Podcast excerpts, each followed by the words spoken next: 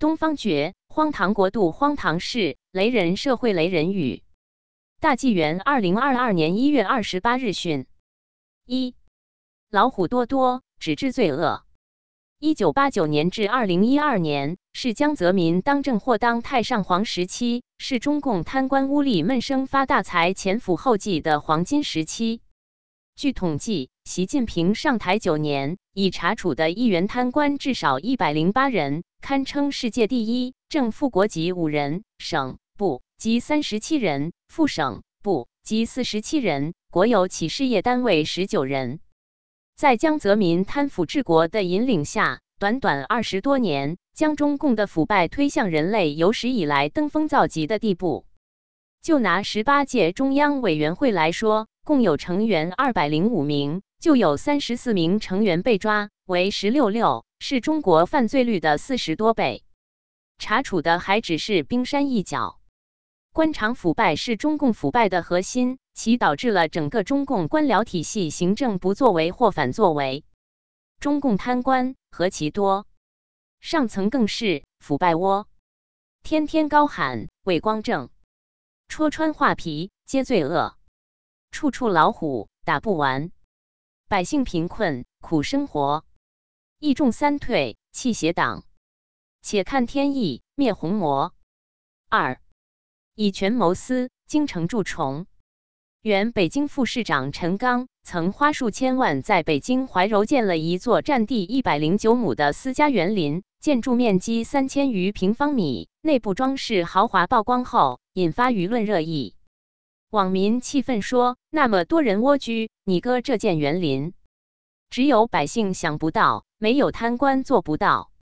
除此外，陈还在寸土寸金的北京黄金地段，让开发商为他量身定制了一栋八百多平方米的别墅。过去还曾报道，他还占有五十多部豪车和百余套豪宅，妻子供认是二百零六套。”还被指控受贿罪，涉及金融一二亿余元人民币，结果仅被判处有期徒刑十五年。一虎掌权在京城，贪占腐败令人惊。私家园林百亩建，奢华装饰赛皇宫，黄金地段有别墅，数十豪车皆出名，另有房宅百余处，上亿受贿在手中。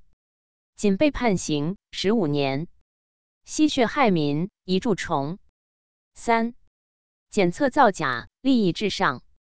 与钟南山有关系的金域公司承担了大量的核酸检测，结果他们故意把检测阳性的人报告成阴性，甚至不测检，直接将样本成批销毁，使社区传播扩散。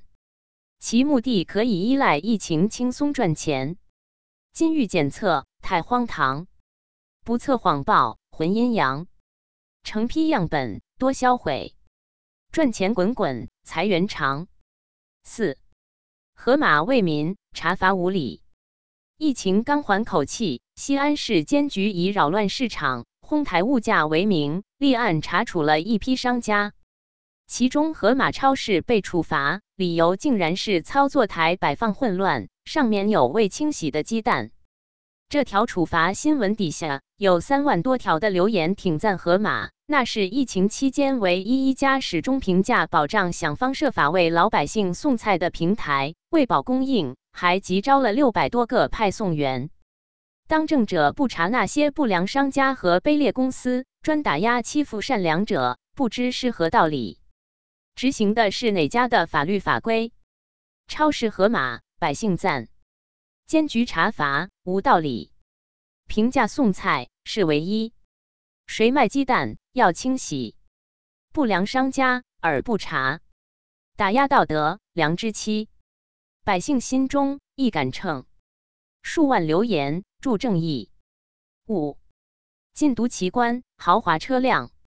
广西来宾市公安局禁毒支队副队长黄宗兴因涉嫌严重违法违纪被查处。仅豪车就有：一、保时捷 A 二三幺；二、劳斯莱斯幻影小轿车；三、劳斯莱斯幻影小客车；四、梅赛德斯奔驰小轿车；五、克罗迪越野车；六、指南者小客车；七、宝马 X 三小轿车二辆；八、奔驰 GLE 四百 Matic；九、丰田普拉多越野车；十、宝马 X 五；十一、奥迪轿车。小小禁毒，支队长。豪华汽车十余辆，放走多少贩毒贼？受贿抢夺甚疯狂。六、恶意返乡，恶语惊人。河南周口郸城县县长董洪关于疫情言论网上流传，他叫嚣：不管你打没打疫苗，也不管你有没有核酸证明，凡是从中高风险区回家，都属于恶意返乡，一律先隔离再拘留。恶语一出。天下哗然，返乡过年是所有中国人一年的期盼，一年的梦想，现在竟成了犯罪，还要被隔离、被拘留，真是荒唐至极。网友言：办事难，就医难，上学难，就连过个节都回家难。世上最远的距离就是有家不能回。恶意返乡回家见亲人，居然还可以是恶意的。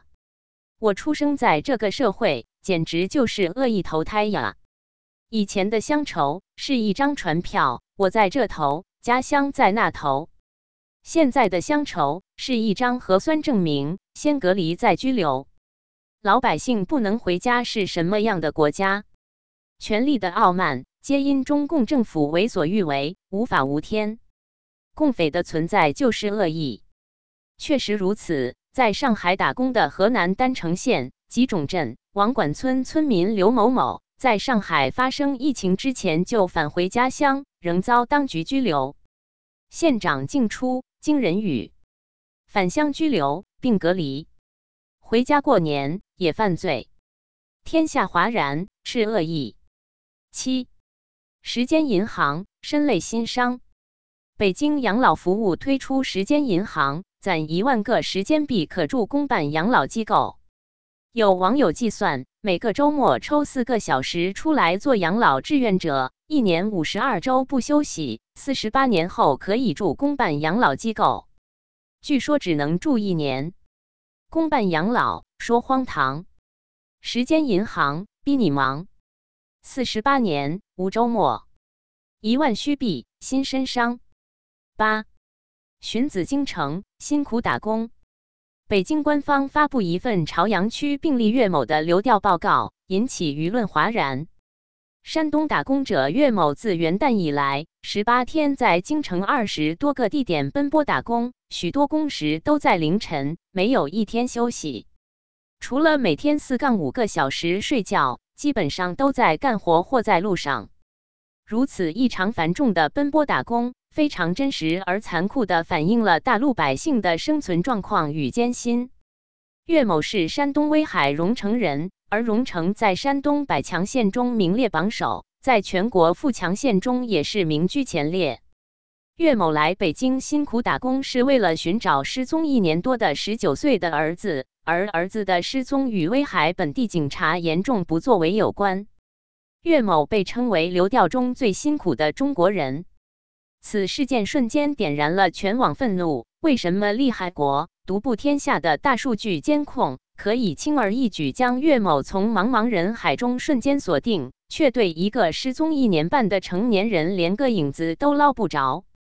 这大数据是否只负责管人，不负责找人？寻儿不见踪影，京城辛苦打工，二十多处奔波，无昼无夜不停。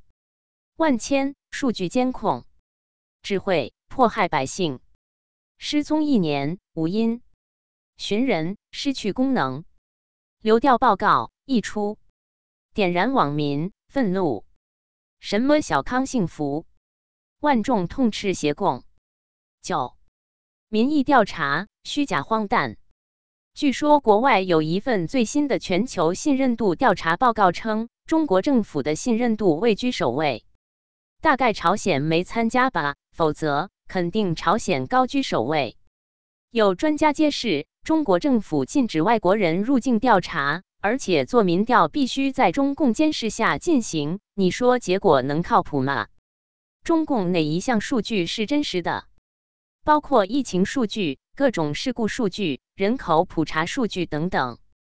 不知调查者如何得出此荒诞荒谬结论？大概也是利益驱动，为中共站台洗白吧。在一个没有自由民主、缺失人权、靠暴力和谎言治国的专制独裁的集权社会，在一个杀死、整死、饿死约八千万民众、遍地腐败还自称伪光正的邪党统治下，在一个指鹿为马、颠倒黑白、丧事都能喜办的荒唐国度，在一个强拆你房不许上访、上访还要关你精神病院的人间大地狱里。搞什么民意调查本身就是国际笑话。民调者若有时间和精力的话，不如搞搞病毒溯源，对世界与人类更有意义些。或者学学美国 NBA 篮球运动员坎特的勇气和智慧，看看听听他对中国篮协主席姚明邀请他访问中国的回应，字字掷地有声，句句戳穿红魔画皮。姚明还敢邀请，还能回应吗？其实，在全球退党服务中心网站上，有一个数据反映了中国民众对中共政府的信任度。网站上每天都有成千上万的中国民众退出中共党团队组织的声明，至今有超过三亿九千多万民众已经三退，与中共彻底决裂，那才是真实民意。信任调查荒诞，中共一手遮天，大陆若有民主。七步攻击下蛋，欲问真情民意，且看三退网站，数亿民众弃共，真实心声展现。十邮件冻链甩锅不断，过去中共病毒说是冷冻食品输入，中共以冻链甩锅国外。现在北京首例奥密克戎又说是海外邮件传播，这是中共病毒只能从海外输入的政治要求所规定的，上下必须这么做，不是动链引进，就是邮件传播，只能海外输入，千方百计甩锅，祸害世界百国。中共病毒肆虐，多少国际笑话，红魔邪党罪恶。二零二二年元月二十六日，责任编辑：朱颖。